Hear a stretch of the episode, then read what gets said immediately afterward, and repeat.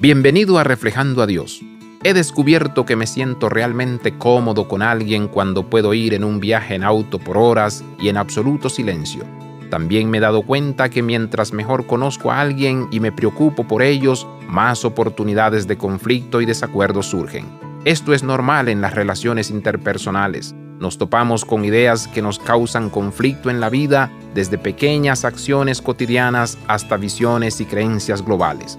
Por lo general, no nos involucramos en estos conflictos de aquellos a quienes no conocemos tan bien o por quienes no nos preocupamos en gran manera, o lo pasamos por alto de manera sutil ya que no buscamos alcanzar lo mismo.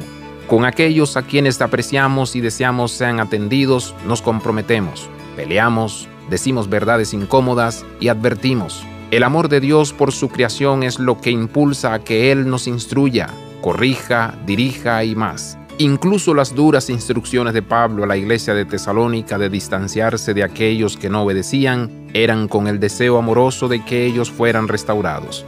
Dios nos instruye e invita a aconsejar con amor, siempre interesados en compartir la vida y tener un objetivo común. ¿Estás abierto a escuchar el consejo de Dios? Abraza la vida de santidad. Visita reflejandoadios.com.